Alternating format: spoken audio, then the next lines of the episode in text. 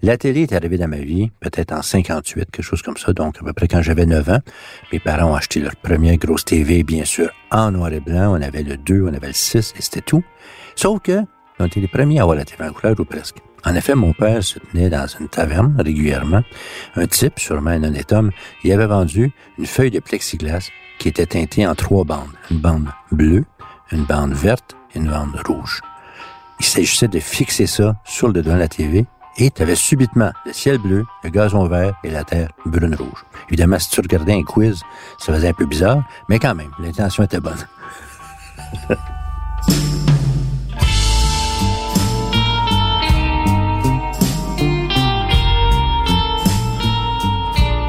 écrit un jour une chanson qui s'appelle Heureusement qu'il y a la nuit, que j'ai écrite avec Michel Rivard, où il y a une phrase qui dit « À cette heure, j'ai jamais peur de m'endormir, tous mes cauchemars passent à 6 heures à la télévision. Un détail intéressant, cette chanson-là, écrite par Michel pour la musique, dans Beau Dommage, elle a été chantée par Pierre Bertrand, un chanteur extraordinaire, bien sûr, parce que Michel trouvait que c'est Pierre qui devait chanter, c'est Pierre qui a chanté le mieux, et c'était un autre petit exemple en passant de l'esprit de famille, d'amitié qui rayait dans ce groupe.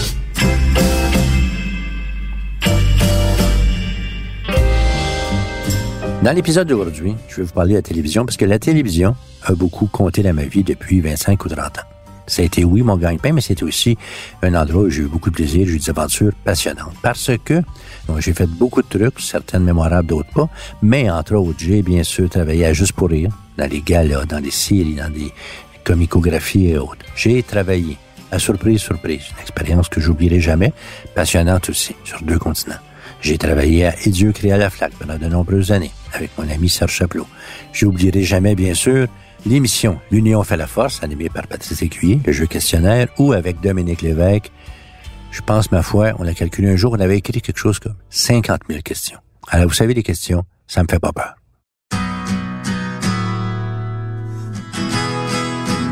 Mon nom est Pierre Huet. Je suis parolier. Je vis de ma plume.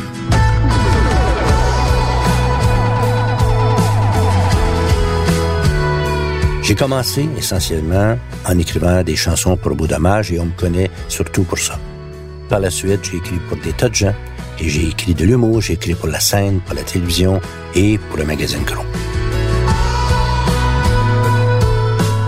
Grâce à ma plume, je me suis retrouvé dans des tas de choses passionnantes dans l'histoire culturelle du Québec. J'ai eu cette chance-là et j'ai le goût de partager avec vous le récit de ces expériences. Ça sera pas ennuyant. Parole de Pierre.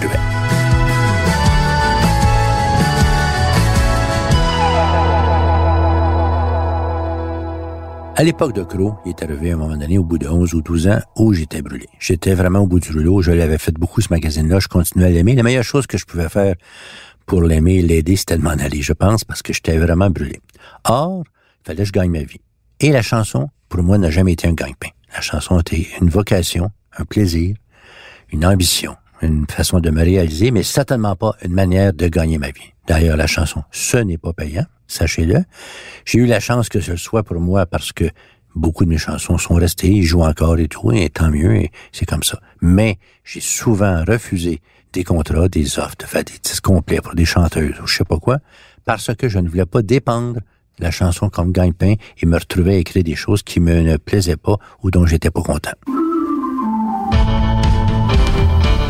Donc, je me suis tourné vers la télévision parce que la télévision, somme toute, comparée au magazine et comparée à la chanson, c'est payant. Ironiquement, ma première ou presque aventure en télé est une série qui s'est appelée Le Monde selon Crow. Avec le succès du magazine, c'était inévitable qu'un jour un producteur télé veuille en faire quelque chose. Donc, Crow s'est mis un peu à faire des produits dérivés. Alors, il y a eu de la radio, il y a eu des objets, des magazines autres, mais il y a eu Le Monde selon Crow, une aventure télé qui n'a pas bien marché. D'ailleurs, les deux seuls de notre gang, de notre équipe qui avaient l'expérience réelle à la TV, c'est-à-dire Serge Grenier et Jean-Pierre Plante, n'étaient pas de la partie. Je pense qu'ils avaient flairé quelque chose.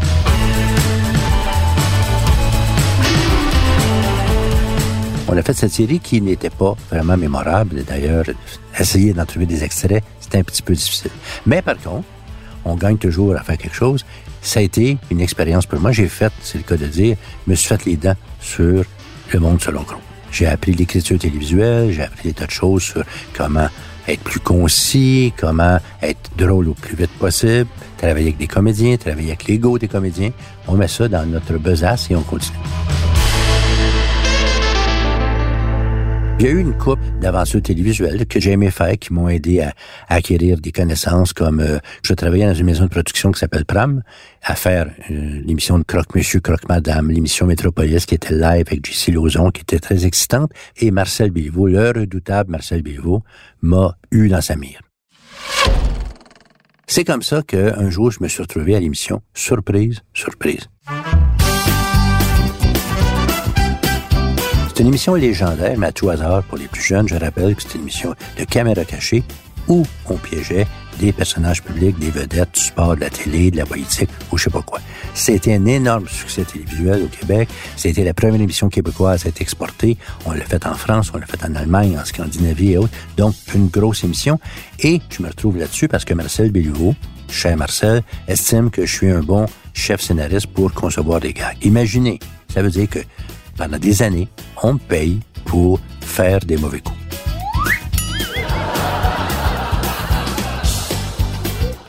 Mais d'abord, Marcel. Marcel était un personnage particulier. Un être attachant, brillant, euh, surtout il a créé un des plus grands formats de télé au monde, mais complexe et complexé. Marcel avait une méfiance naturelle envers les personnes plus éduquées que lui, et Dieu sait qu'il en avait, et ce que lui appelait des intellectuels. Ainsi, un jour, on s'est retrouvés, lui et moi, parce que je le suivais partout, on s'est retrouvés sur le plateau de l'émission de Christiane Charrette. On venait de réussir un spécial Petite Vie, tout le monde se souvient l'émission Petite Vie, où on avait piégé Claude Meunier, Serge Thériault et plusieurs autres. Donc, on doit aller à l'émission pour en parler, faire la promotion. Marcel avait un talent certain pour acheter les vêtements les plus chers et les plus laids au monde. Donc, Marcel porte un veston turquoise. Or, en TV, il y a un truc qu'on appelle le blue screen, écran bleu, qui nous permet de projeter des images, par exemple, derrière des comédiens ou, dans notre cas, des invités. On s'assoit sur le plateau de Christian Charette, il y a derrière nous un, écran sur lequel on va monter des extraits de nos gags. Mais Christian signale à Marcel qu'avec son veston, lui, il va devenir invisible. Et Marcel, étant Marcel, a répondu, je cite à peu près, vous l'aimez pas, mon Christ de veston, ben mangez de la. On est quand même resté, Marcel a gardé son veston, et, bravo la promotion, on n'a pas montré d'image des gags.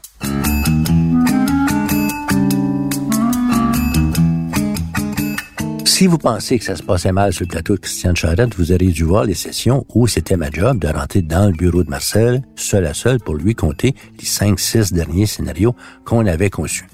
C'était un public tough. C'est correct parce que ça donnait une bonne émission, mais bon sang que c'était dur. Alors quand je ressortais de là, le monde me disait, et puis, qu'est-ce qu'il a dit? Je répondais, j'enlève-tu les jurons et les sacs? Ouais. Mais il a rien dit. Marcel a un, langage plutôt coloré et plutôt catholique. Donc, je me retrouve à la scénarisation des gags. Ça, ça signifiait parce que l'émission à l'époque était diffusée entre autres en Allemagne, en Scandinavie, mais on la fabriquait surtout à Paris et à Montréal. Donc, je faisais la navette entre Paris et Montréal pour faire des gags. J'avais une équipe de scripteurs à Paris une à Montréal. Et, ironie, c'est que l'émission en France était hebdomadaire et au Québec était mensuelle. Il fallait générer beaucoup de gags en France, ce qui fait que souvent les gags étaient faits d'abord en France et ensuite au Québec.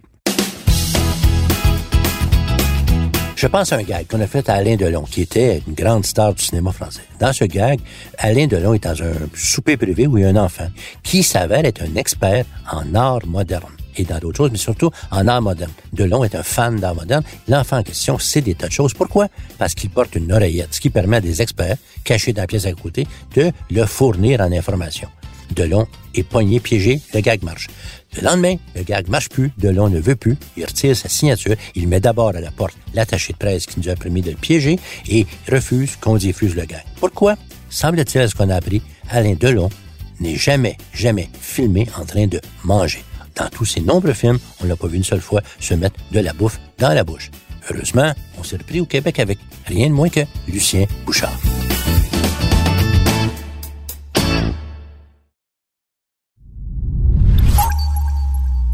Les gags, surprise, surprise, étaient énormes. Tout le monde se souvient d'avoir vu un jour le gag où Pierre Pellado voyait une voiture exploser devant lui à une guérite qui avait érigée subitement dans sa région.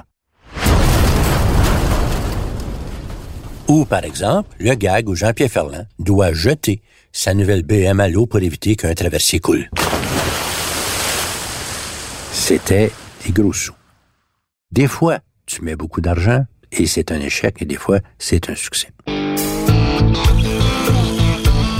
Un exemple de gag fait au Québec qui a marché très bien et qui demandait une installation particulière. Et un gag qu'on pouvait faire seulement à une personne, et cette personne, c'est mon ami Jean-Marc Barra. Jean-Marc, à l'époque, dans un de ses monologues, se moquait du son des motos Harley Davidson, disant que ça faisait put, put, put, put et que le son des, je pense, des Suzuki était bien plus beau. En se moquant du son des motos Harley Davidson, il se moquait forcément de leur cavalier, c'est-à-dire les Hells Angels. Donc, on a décidé de faire un gag autour de ça. Un jour, Michel Barrette propose à Jean-Marc Parent d'aller faire un tour de moto, mais Michel Barrette vient de s'acheter une nouvelle moto, une Suzuki, et il propose à Jean-Marc d'échanger. Je sais pas ce que Jean-Marc chevauchait, mais bref. Ils échangent de moto, et là, la foutue moto de Michel Barrette était trafiquée par nous. À distance, quand ça nous arrange, le moteur s'arrête. Ça s'arrête où? Devant un repère des Hells Angels. Alors, si Jean-Marc Parent est sur une moto qui arrive plus à faire redémarrer, et il est devant un local des Hells, et il y a un type énorme baraqué qui sort, il dit, on peut-tu t'aider? C'était peut-être un parent de Marcel Bilvaux, parce qu'il sacrait aussi. Puis là, il reconnaît Jean-Marc Parent. Ah, il dit, c'est toi, parent, ça. C'est toi le gars qui dit que les Albertson font un bruit de put, put, put. Et là, Jean-Marc, pour être poli dans ses petits souliers, il bafouille, il sait plus où se mettre, et l'autre, il se met à dire, tu veux-tu savoir combien tu pèses? Pas dedans, toi. As-tu essayé ça? Des pantoufles en ciment. Alors, le pauvre Jean-Marc, il est dans ses derniers états, jusqu'à temps que le chef des Hells Angels sorte la gabane. Il porte ce qu'on appelle un full face, un casque avec une visière, et il ouvre sa visière, et c'est Marcel Béliveau, au grand soulagement de Jean-Marc Parent. Voici un exemple de gag compliqué qui a bien marché. Maintenant, un exemple de gag compliqué qui n'a pas du tout marché, une catastrophe en fait on nous offre comme victime Claudia Schiffer, la méga super modèle allemande qui est de passage au Québec parce qu'elle est euh, commanditée par Revlon et s'en va à un match des Expos au Stade olympique où, avec une casquette sur la tête, elle va faire des tatas au monde. On nous l'offre et c'est le jour de l'anniversaire de Madame Schiffer. Il faut savoir qu'à l'époque, Claudia Schiffer est la fiancée de David Copperfield, le célèbre magicien. Or, un autre grand magicien de l'histoire, le plus grand de l'histoire, c'est Houdini. Houdini est mort à Montréal après qu'il ait reçu un coup de poing et soit mort d'une péritonite et nous racontons, nous inventons totalement que son violon personnel est resté à Montréal. On dit à Claudia Schiffer qu'on lui offre le violon pour qu'elle l'offre à son fiancé.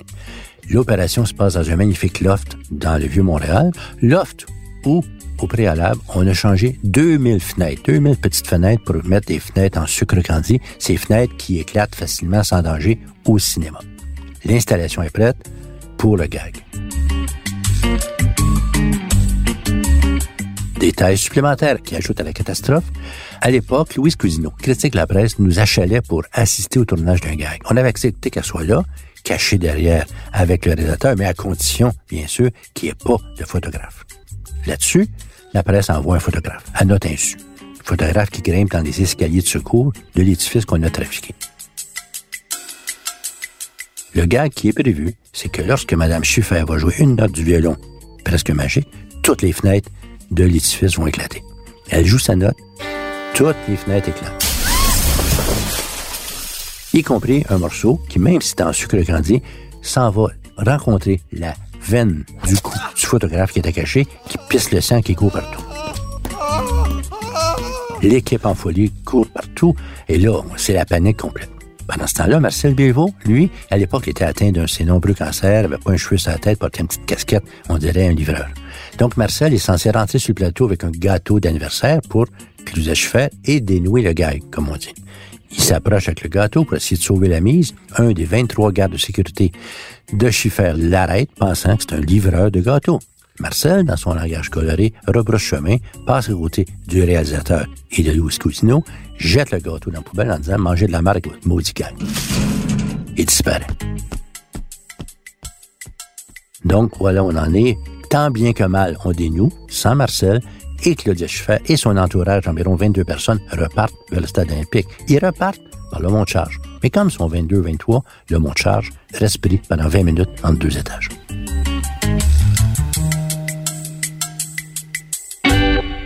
Vous savez, à surprise, surprise, il faut parfois se méfier de nos préjugés. Ainsi, un jour, j'étais à Paris et on piégeait rien de moins que Miss France cliché, on se dit, c'est une belle grande femme de 83 pieds de haut, on se dit, ça doit être une potiche, ça doit être une idiote. On y fait un gag qui implique, on est dans un terrain de golf à 8 heures du matin avec un tank. Normalement, elle doit faire une fausse manœuvre qui fait qu'avec un tank, elle tire sur un camion qui explose. Alors, tu sais, c'est vraiment quelque chose.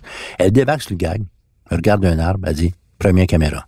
Elle passe à côté d'un sac de golf, tire le bâton, premier micro. Elle tout trouvé en 10 minutes. Pas de gag, pas de tank, pas de camion qui explose. Cet exemple de la non-potiche qui a vu tout de suite qu'on l'a piégé, ça prouve que Surprise a été rendu tellement fort, tellement populaire, que toute personne moindrement médiatisée, une vedette, un sportif, un politicien, s'y arrivait quelque chose d'un peu étonnant, d'inhabituel dans sa vie, disait « You, Marcel ?» Et ça a contribué un petit peu à la fin de l'émission, je pense, mais du moins, je peux dire, moi, pendant sept ans, j'ai fait ça et c'était vraiment une expérience formidable de piéger du monde, surtout de les montrer. C'est ça qui était fantastique avec Surprise, c'est que 99% des personnes qu'on piégeait s'avéraient dans la vraie vie des gens comme on souhaitait qu'ils soient. Ils faisaient pas une colère, ils cherchaient pas à tuer quelqu'un, ils étaient de bonne grâce, ils embarquaient dans le gag, ils partaient à rigoler quand ils savaient qu'ils avaient été piégés. Alors pour ça, Marcel Bilvaux, malgré ton sale caractère, bravo. Je me suis retrouvé un jour à travailler sur l'émission Et Dieu créa la flaque avec Serge Chaplot. Serge Chaplot qui était un, ami de longue date qui a dessiné la toute première couverture de Crow. Ce qui veut dire que si jamais Crow revient un jour, peut-être qu'on pourrait lui donner une deuxième chance. Je me suis retrouvé là-dessus parce que l'émission Et Dieu créa la flaque, c'est quelque chose, c'est un studio. C'est 40 personnes qui attendent, dans le fond, les conseils hors des suggestions de Serge Chaplot, qui est le maître à Dieu là-dessus. Serge, qui, on le sait, dessine à la presse, forcément, une demi-journée par jour, est à la presse, faisait la navette entre la presse et les studios qui étaient sur le bord du canal de la chaîne. Serge avait besoin de quelqu'un qui, aux yeux des animateurs, des dessinateurs, des scénaristes, le représente. Avec mes modestes euh, connaissances et compétences en dessin, en humour, j'étais bien placé pour représenter Serge. J'étais Serge Chaplot diète. Et ça a duré aussi longtemps que ça a duré. Un moment nous avons divorcé et c'est Serge qui a eu la garde de l'enfant, ce qui est normal.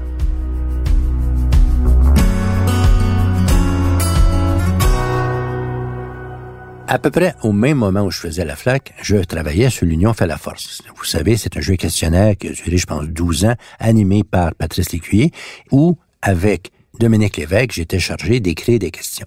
Écoutez, je crois, on a calculé un jour, et c'était avant la fin de la série, Dominique et moi avons écrit quelque chose comme 50 000 questions. J'ai adoré faire ça parce que ça me ressemble, parce que j'ai un esprit qui questionne, parce que je m'intéresse à tout, et que la moitié des jeux reposaient sur du dessin. Alors, mes contributions, encore une fois, ma connaissance en dessin et en humour et en culture, je vous le dire, ont été bien utiles pour cette émission-là. J'ai été ravi de faire ça et j'ai encore une fois, je m'ennuie beaucoup de Dominique Lévesque.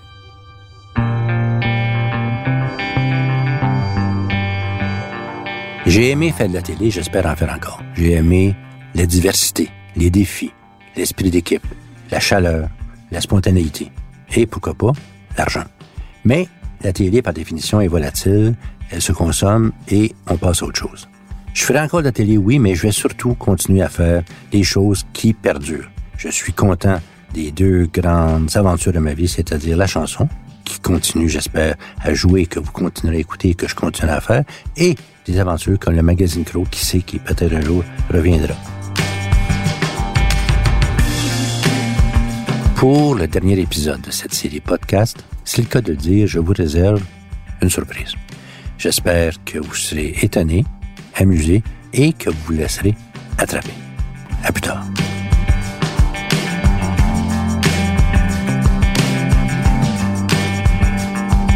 J'espère que vous avez aimé ce balado. J'espère que vous allez écouter les autres parce que, comme celui-ci, sont remplis d'anecdotes, d'humour, de finesse et bien sûr de cette humidité qui me caractérise. si vous avez bien aimé ça, parlez-en aux autres et mettez-nous des belles étoiles comme dans les cahiers à la petite école de mon époque. J'ai écrit, raconté et heureusement vécu ce que vous venez d'entendre. Mon nom est Pierre Huet. Au montage, Philippe Séguin et à la réalisation, Bastien Gagnon, La France. C'est une production Cube Radio.